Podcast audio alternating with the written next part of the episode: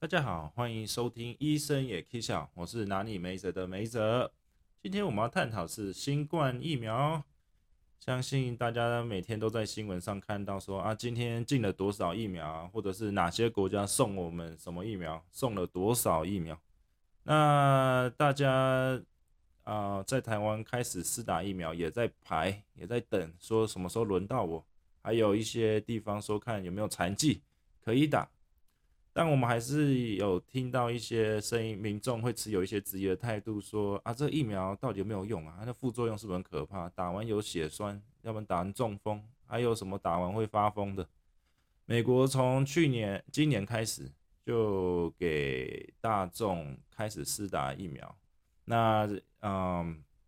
很多人也问说，这疫苗打了到底有没有用啊？打了疫苗的副作用是不是很可怕？那这些都是非常常见的问题。所以今天想借由这个 podcast，可以跟大家轻松的聊一下这几个比较常见的问题，跟介绍这些疫苗的副作用以及优缺点。在开始 share 之前呢，我不会讲太深的医疗常识或知识，这个不是什么教育频道 Discovery Channel 或什么的。我只想跟你们分享说，你们每次问完问题，医生里面的内心戏跟我们的翻白眼程度。但要知道，最终我们医护人员还是很关心你的，所以不要害怕问问题。这一年下来，很多美国的病人已经开始施打这个新冠疫苗了，所以你觉得每天在诊所或者是看病人的时候，你就会听到一些病人问一些非常有创意或。对我来说是嗯非常 amazing 的 questions，嗯，让我举几个例子。前阵子啊，有一个呃差不多中年妇女，那她就说她在网络上看到，然后她也知道，她也刚打完这个第二季的疫苗，她就来跟我说：“哎，医生，我发现哦，我打完这个疫苗，手臂啊开始有磁性。”我心我就问她说：“磁性是什么？是变比较声音比较 sexy voice 的那种有磁性吗？”他说：“No no no no no。”他说是有那种可以吸那种铁的，或者有那种磁性的物质在手臂上。我心里想说：“哇，你嘞尽量给你不是嘞万磁王啊？”他就说：“对，可以粘至少三秒。我在家试过，有拿一个小汤匙啊，然后就吸在我手臂上三秒多。我说：我靠，来来来来来来，让我看一下。”我就赶快去那个啊整间随便找一个铁质的那种小的那种小磁铁，我就说来来来吸一下这个，我想看一下这个你的魔术表演啊。那他就在那里一直粘，一直打手臂，一直那啪啪啪啪啪的。我心想哇，就这个一定很粘啊。那他就粘粘粘粘粘啊，怎么看？我真的这样四次，我就在那一直看着他，怎么粘也粘不起来。我就跟他讲说，这个哈，哎，这个你有没有想过说你那天哦？也有可能是运动完了，啊，身体流汗哦，黏当黏黏呢，啊，可能就黏起来了。他说不可能，我试过。我说啊，好了，我跟你讲，这是不太可能的事情啊。那我马上就看完他，我就回去整件查，说这个是真的还是假的？哇靠，美国的这个哈，真的是有时候是真的是，不愧是美国，真的有些有创意的人真的是比比皆是，到处都有。那就有人很多什么啊，网络上人就讲说，对这个打完疫苗，你的手臂会有磁性。那我马上就到食品药署管理局、跟疾病管理局，还有各大药厂的这个网站上去查。那政府就说，这些疫苗还有药厂也说，这些疫苗在制造的时候，没有任何的金属物质可以造成会有像磁铁般的这种磁性，在疫苗里面都不会有。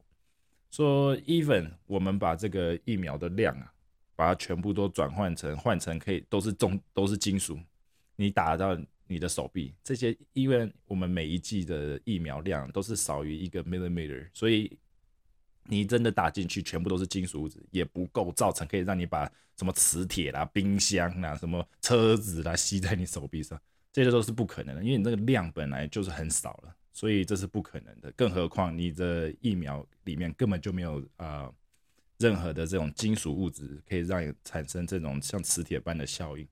所以啊，这些谣言呐，请大家不要听信，因为这个笑笑就好，但你绝对不要因为这个谣言而去阻止你打疫苗。所以我说真的，有时候我跟别人讲说，要要是这个可以让我变成万磁王 Magneto，我早就每天在那里飞天遁地去吸什么金库了，还在跟你这里每天看病人，在这里听这些奇怪的话。第二个比较常见的问题也是问说，这个新冠疫苗有没有可能更改我的基因序列？啊，每次听到这种问题也是在 Oh my God，Come on，like 又是一个 X 战警的这个问题。我想说，最近怎样？X 战警又是重新在 HBO 上面开始播，是不是？现在啊，我们有两种新冠疫苗，一种是用 mRNA，就是像辉瑞啊，或者是莫德纳；另外一种是用病毒为载体的，那这种是像 AZ 疫苗。那这两种 mRNA 跟或者是用病毒为载体的疫苗啊，这些疫苗的内容物啊，像 mRNA 都不会有跟机会，或者是有任何的方式跟你的 DNA 有任何任何的交叉作用。所以啊，你不要觉得你会变成什么变种人或者干嘛，那是不太可能的事情。所以啊，大家请放心，说不要觉得说你打完这疫苗会影响你的 DNA 或是什么的。另外一个常见的问题就是说，哈啊，打完疫苗去检测新冠 PCR 会不会呈现阳性啊？那我们答案就是说不会，因为这疫苗制造出的蛋白质跟我们 PCR 检测的目标啊完全不一样。这有点像说说，举个比方好了，我们男生在街上啊，有时候看到漂亮女生，我们就像那个 PCR 检测一样，我们可能就是一直 focus 在这个女生的脸蛋那疫苗制造出的蛋白，你可以想象成是这些女生的手跟脚，所以啊，我们男生根本就不会知道去或去看他们的手脚长得怎样，因为那不是我们会去看的目标。所以啊，这个 PCR 检测不会因为你刚打完或者是打完很久了新冠疫苗而呈现这种伪阳性的反应，几乎是不太可能。接着上个问题啊，有很多病人也会问我说：“哎呀，打完这个疫苗有没有可能会让我得到新冠病毒？”我所以很多人因为这种 原因啊，或者这种谣言啊，而不敢去打疫苗。这也是一个非常 “Oh my God” 的 question。所以我要跟你们讲，是说这个新冠疫苗并不是把整支啊、整坨的这种完整的新冠病毒打进你身体里面。新冠疫苗的功效是跟你的身体讲说，哎，你要开始制造这种抗体啊、小小兵啊，来对付这个新冠病毒啊。如果你以后碰到的话，你的身体才有时那种办法去把这些病毒给杀掉。打完疫苗可能会给你一些副作用，像是发烧或疼痛感，但倒不至于给你。产生出那种像得到新冠病毒的那种严重病症反应。说到副作用，我是去年大概十二月在美国打莫德纳疫苗，记得第一剂打完回去的时候，手臂只有肿胀那种疼痛感，举不太起来。隔天一大早就跟我同学同事约好去山上滑雪，滑了两三个小时过后说，哎，啊身体怎么开始有点燥热啊，头晕晕啊，想说这。怎么会有这种奇怪的感觉？平常滑不不会有这种感觉，是不是我滑雪功力大增？记住 zone 啊，有看黑子的篮球都知道我在说什么。平常滑七八个小时，但那天只滑了三四个小时，就有点身体受受不了了。回到家的时候，感觉好像被坦克车碾过去，全身无力发烧，就这样倒了一天。我的第二剂疫苗也是一样的副作用，疼痛、全身发烧，感觉是被坦克车开了过去。哎，又给我。倒车碾回来过一次，更严重，也是在家里倒了两天。反倒是我妹妹也是打莫德纳的，但她也没有什么任何发烧、什么疼痛都没什么反应。但是有一天呢，她打电话给我说：“哎哥，你看我的手臂好像有一个飞镖，像一种疹子啊，像飞靶的红疹子啊，中间红红的一点，然后外围再一圈。”我说：“哇靠，要嘞，这个副作用也太帅了吧！”那这个在美国，我们称之为莫德纳手臂，是非常少数有啊的人会有的这种过敏反应啊，不严重。那这些比较常见的手臂疼痛、肿胀或者是发烧的副作用，我们能做的就是像说用冰毛巾啊冰敷湿打的地方，或者是尽量伸展一下你的手臂，转一转啊，动一动啊，不要一直没就是放在那里都不动。那发烧的话，我们就尽量多喝水。跟休息，在家休息，这些都是还不错的办法。在这新冠疫情期间啊，我相信大家都好好在家居家隔离吧，right？但在这一年半的时间啊，我们美国在临床发现了，长时间的居家隔离虽然可以有效的防范病毒的扩散，但是我们也看到一些身心灵的副作用 （psychological 的 mental issue），像是什么啊 quarantine depression 啊这种长时间待在家里的相关忧郁症。像我们以前啊，一天要我要是一天没出门，全身啊就就爱痒，真的是。所以啊，相信这个身心灵方面副作用也值得我们注意一下的。这时候，家人朋友都是非常重要的。啊，我不是叫你们去群聚啦，去什么放烟火啦，去烤肉什么，这都不先不要这样做。我以前跟同事在这个或同学在这个呃居家隔离的时候，我们都会约一个时间呢。现在先买好自己喜欢的啤酒或者什么饮料，然后用 Zoom。打聊天打屁，这个多少多对身心灵上面都有一些帮助的。所以啊，如果你在这个新冠隔离期间啊，长时间的隔离下，只有自己一个人，心情起伏不定啊，请一定一定要寻求专业的帮忙，或者是跟家人聊天谈一下。这波疫情啊，不止影响我们的身体健康，心灵方面的这种 mental related issues 也是需要值得注意的。我知道不止居家隔离会让你的心情非常 depressed，现在啊，每个人都出门都一定要戴口罩，戴口罩也可能让人啊 非常 depressed。现在戴口罩时间啊，可能都比不戴口罩时间还要多。所以啊，我想要分享一些有关戴口罩的小配包。我记得有一次我在卖场逛街买菜的时候，看到前面一个大叔啊，戴着一个口罩。突然你就发现他头扬起四十五度角，身体挺摆，眼睛眯眯眼，你就知道他要干什么。打喷嚏。当下我有两个选择：一，赶快跑掉，躲那喷嚏；二，待在原地，反正他都戴口罩了，没差。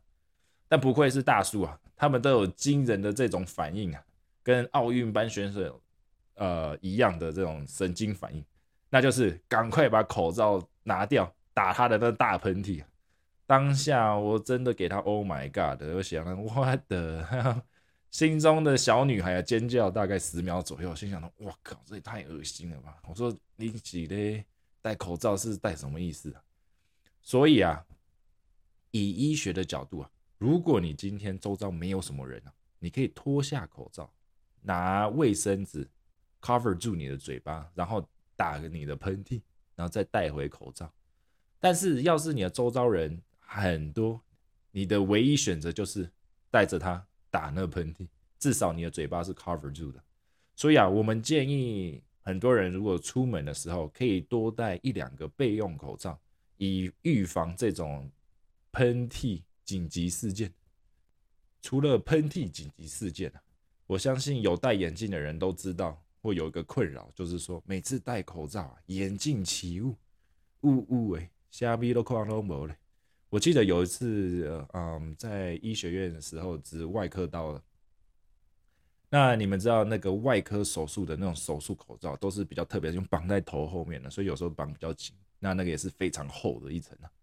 那第一次开心血管外科的时候，我记得我戴着口罩，也戴着我眼镜，我每一次呼吸，我的眼镜都起一层厚厚的雾。那时候开刀啊，就想说这心血管一下在这里，一下看不见，一下在这里，一下又不见。我想说，哇靠！我在玩躲猫猫，那雾真的是不知道在干嘛。我的老师问我说：“没辙，这个是什么血管？”我就用我的眼睛斜视，从那眼睛眼镜的这种洞洞看到那个，我才刚刚回答。他就跟我讲说：“很难看哈，你看不到，你的眼镜起雾哈。”他说：“你口罩根本就不会戴。”我想说，哇靠！要真的拿自己没辙。那我现在发现啊，也在这个戴口罩长时间的训练下，我知道有一个小配博。第一就是先把眼镜脱下来，然后戴上你们的口罩。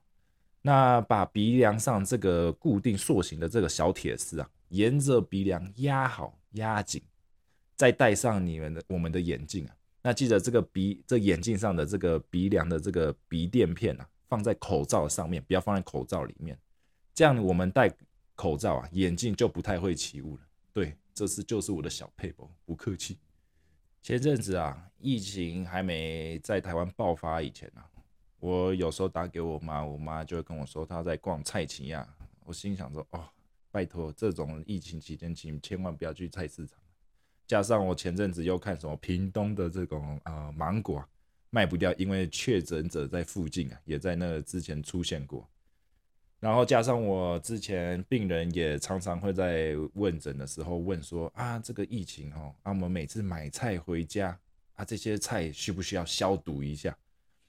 那美国这里的食品药署管理局啊，也有做一些呃研究。那我们呃是说，他们建议说是不需要用什么特别用肥皂或去什么肥皂消毒液去洗这些蔬果青菜的。但我们只要知道，在你食用前呢，一定一定要用清水至少洗过，这样食用会比较干净。事实上哦，该洗的不是这些蔬果类或这些青菜啊，而是我们的手，因为大部分的感染者还有传播病毒的方法都是透过手去摸我们自己的口鼻，所以我们记得一定一定要常洗手。所以，我们不需要过度的担心，说我们会把什么新冠病毒啊吃到肚子里啊。再说，我们的消化系统有很强的这个杀菌灭毒作用啊，像是我们的胃酸啊。最后啊，我想跟大家分享一个还蛮有趣的一个小问题，就是有一天我跟我朋友在公园跑步，我的朋友就问说：“哎啊，妹子，要是前面跑步的人啊有新冠病毒？”我们这样在他后面这样跑过去，有没有可能会吸到他排出来的新冠病毒？我当然说，我靠，这个是好问题，我怎么没想过？那我心想说，病毒应该不会待在原地上啊，赶快有人，我赶快去冲冲他吧，应该不太可能会有那种情形吧？在去年四月的时候啊，这个 New England Journal of Medicine，呃，这个是我们医界的神之期刊呐，你只要能把你的研究发表在这上面哦，你在医院可以螃蟹走路，畅行无阻。反正就是他们发表一篇有关新冠病毒飞沫传染途径。他们说这个新冠病毒可以在这个飞沫气溶胶里面存活三个小时。但我们也不要说听到三个小时就感觉这个什么地方都不能去了，因为第一你是要一次大量吸入这个啊新冠飞沫；第二温度湿度都会影响它在空气中的这个存活率。所以这个跟我们讲说戴口罩是非常重要的。我们也不要在密闭的这个空间群聚。有一篇美国这个国卫院 NIH 研究显示出，人们啊在室内群聚，新冠飞沫可以在空气中待八到十四分钟。在这里，我想要跟大家 digress 分叉一下，我想讲一个我自己的小故事。我记得以前差不多在十一二岁，国小五六年级，我啊过年的时候回乡下。回云林，然后碰就是我爸妈走路走一走，我们就碰到我爸的一个朋友，那他的小孩好像五六岁，然后那时候反正就是那小朋友，我跟他我记得站很远，差不多超过五公尺十公尺左右，然后那个小朋友就是全身都长红疹子，都是像红点点的，脸啊手啦全都是，那这就是我们最怕的这个这个呃水痘啊。Chicken pox，那我那时候就想说，哎呦，这个小朋友这个怎么长这样，一大堆痘痘，真的是太好笑了。我心想说啊，应该也不会长这样，我这个是应该是比较稀有的疾病吧。那从讲完话，我也没跟他有任何直接接触，就站很远，五公尺、十公尺。